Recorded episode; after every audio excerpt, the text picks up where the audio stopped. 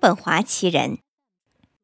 叔本华一七八八年二月二十二日生于但泽，他父亲是个商人，人人都知道他精明能干、脾气暴躁、有自力更生的性格，并酷爱自由。他从但泽搬到汉堡时，阿托尔才五岁，因为一七九三年波兰被吞并，但泽失去了自由。叔本华是在商业金融的气氛中长大的。虽然他不久就放弃了他父亲促使他置身其中的商业生涯，但是这在他身上还是留下了他的烙印。他的态度相当粗鲁，讲求实际，洞悉世态炎凉，这使他与不懂实际的学究的哲学家截然相反。他父亲在一八零五年死了，显然是自杀。他的祖母已在他父亲之先发疯而死。叔本华说。他自己的性格或意志继承了父亲，智慧则继承于母亲。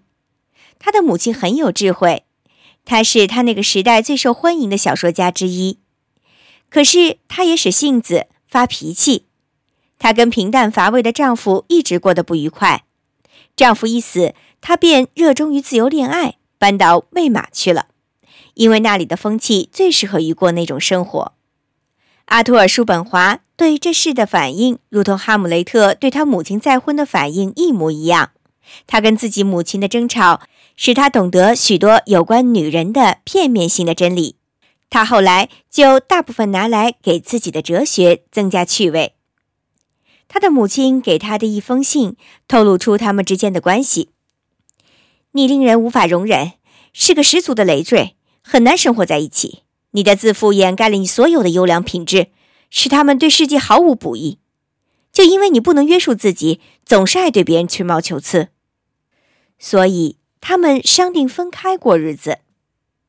叔本华只在他母亲待客时，作为客人之一才去他的家，这样他们才彼此相敬如路人，而不像亲属那样彼此憎恨了。歌德喜欢叔本华的母亲，因为叔本华的母亲让他。带着自己的克里斯蒂安娜一起去，歌德告诉他，他的儿子将成为大名人。可是这反而把事情搞糟了。这位母亲从未听说过同一个家庭里能两雄并立。最后，在一次登峰造极的争吵中，母亲把儿子见冤家推下楼。于是，我们这位哲学家咬牙切齿地正告他的母亲说：“他只有通过自己的才能，才能留名后世。”叔本华事后不久就离开了魏玛，虽然此后他母亲又活了二十四年，但他再也没有去看望过他。拜伦也生于一七八八年，和他的母亲的关系似乎也有着同样的命运。这些人几乎被环境注定是悲观的。一个不知道母爱，更为糟糕的是只知道母恨的人，是没有理由迷恋这个世界的。其实，叔本华已相继从大学预科和本科毕业，他学到的东西超过了课程表上所规定的。他肆意放纵于恋爱和肉欲，结果影响了他的性格和哲学。他变得忧郁、愤世嫉俗、多疑，常常被种种恐怖和暴力的幻想所困扰。他把烟斗锁在安全的地方，从来不放心理发师的剃刀凑近他的颈项。他睡觉的时候，把实弹的手枪放在床边，大概为防备夜盗。他不能忍受噪音。他写道：“我长期有这种看法：一个人能安静地忍受噪音的程度，同他的智力成反比。因此，他可以看作是衡量一个人的智力的很公平的尺度。噪音对所有聪明的人都是一种折磨。用敲打、锤击、摔四周的东西等形式来显示过剩的生命力。”都是我一生中天天必须经受的折磨。他对于自己未为别人识出的伟大，有一种近乎偏执狂的理解。既然他不能功成名就，他便转向内心，折磨自己的心灵了。他没有母亲，没有妻子，没有孩子，没有家庭，没有祖国。他是完全孤独的，没有一个朋友，在一和无之间是无穷大。他甚至比歌德更没有他那个时代国家主义的狂热。一八一三年，费希特号召反抗拿破仑，为自由而战。叔本华拜倒在费希特的热诚之下，一致想到参加志愿军，并真的买了一套武器。但是谨慎从事的念头及时拉住了他。他争辩说：“拿破仑毕竟只是极其集中又毫无掩盖地表露出比较软弱的人感觉到，却又必须强加掩饰的那种独断专行、贪求更多的生活的要求而已。”他不去打仗。回国写了一篇获得哲学博士学位的论文，在完成《论充分理由的四种根源》这篇论文之后，叔本华把所有时间和精力都投入他那部未来的杰作——作为意志和表象的世界的工作之中。他把原稿大家称赞的送给出版商，说这里面并不仅仅是旧思想的改头换面而已，而是独创性、思想高度凝练的结构，明白流畅。雄健有力，并且不乏优美的笔触，这部书将成为此后数百部书的源泉和原因。所有这些既是猖狂无理的自夸，同时也是千真万确的。许多年以后，叔本华深信自己已经解决了哲学的主要问题，以致想到让人在他的图章戒指上刻一个斯芬克斯自投地狱的像，如他所曾许诺的那样。一旦他的哑谜被人猜破，他就要那样做。然而，这部书几乎没有引起任何注意。世人太穷太累了，无法再阅读自己的贫穷和疲惫了。出版之后十六年，叔本华德西这一版很大部分是作为废纸卖掉的。他在《生活的智慧论民生》一文中引用利希滕伯格的两句话，明明是指自己那部杰作的。这种著作好比一面镜子，如果一头笨驴来照，你就不能期望反照出来的是一个天使。头脑和书籍发生冲突时，那显得空洞无物的一方，该不会总是书籍吧？叔本华继续用他那种荣誉受到伤害的口气说道：“一个人越是属于后世，换言之，越是属于人类全体，就越为他的同时代人所不容。”因为他的著作对于同时代人的意义，并不在于他们是同时代人，而仅仅在于他们是人类全体的一个组成部分，所以他的作品没有丝毫迎合他们的那种熟悉的地方色彩。然后他像寓言中的狐狸一样说得娓娓动听。如果一个音乐家知道听众几乎全是聋子，他也知道有一两个人是为了藏拙而在那里喝彩，那么。他还会对他们的高声喝彩感到高兴吗？如果他又发现那领头喝彩的一两个人原来是受惯了贿赂，而为最蹩脚的演奏者承包最高声的喝彩时，他将会说些什么呢？对某些人来说，自高自大填补了默默无闻的缺憾；对另外一些人来说，自高自大助长了继父的盛名。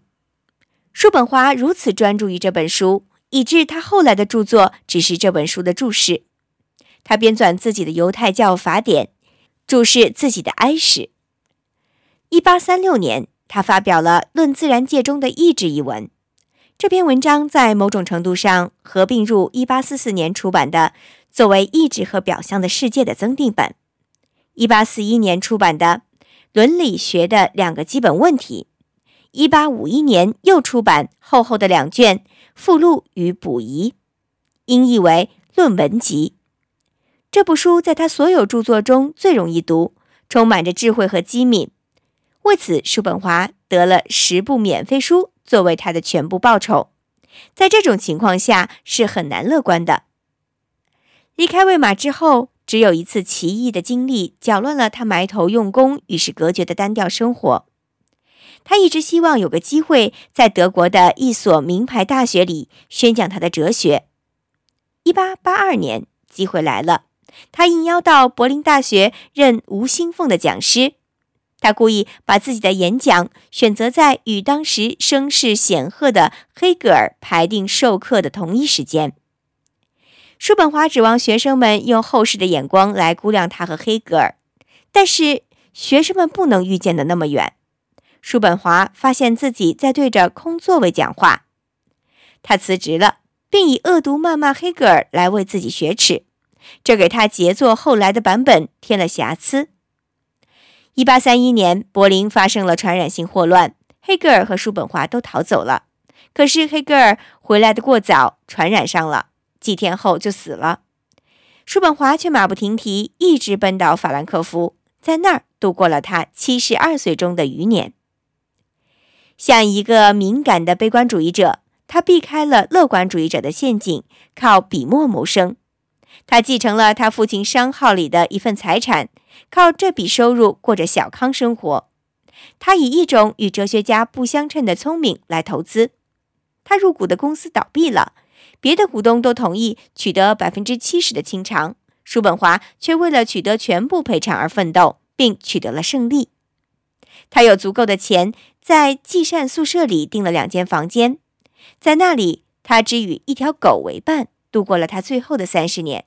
他称那条长卷毛狗。为阿特玛，但是镇上爱说笑的人称他为小叔本华。他通常在英国人开的饭馆里吃饭，每餐开始时，他总是放一枚金币在餐桌上；每餐结束时，他又总将这枚金币放回口袋里。毫无疑问，终于有一个怒气冲冲的侍者问他这项天天不变的仪式的用意何在。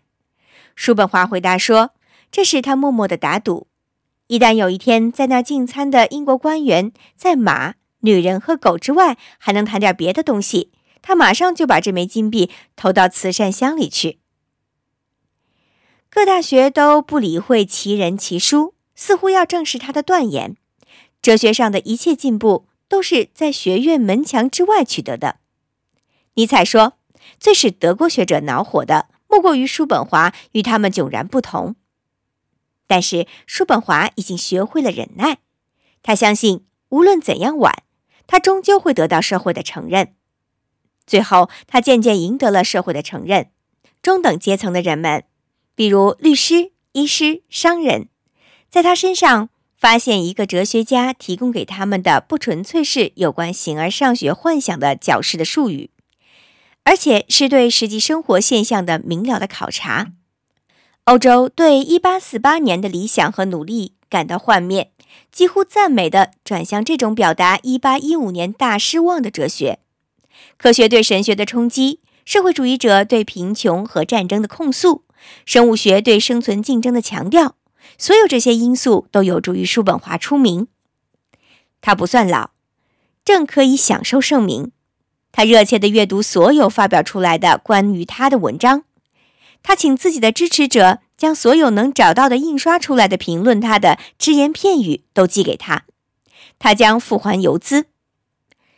一八五四年，瓦格纳送给叔本华一本《尼伯龙根的指环》，并赋予赞赏他的音乐哲学。因此，这个伟大的悲观主义者到晚年几乎变成乐观主义者了。他每顿饭后坚持不懈地吹笛子。感谢时间解除了他年轻时的热情，人们从世界各地来看望他。一八五八年，他七十岁生日时，祝贺从四面八方、从各大陆向他涌来。这已经不太早了，他只有两年可以活了。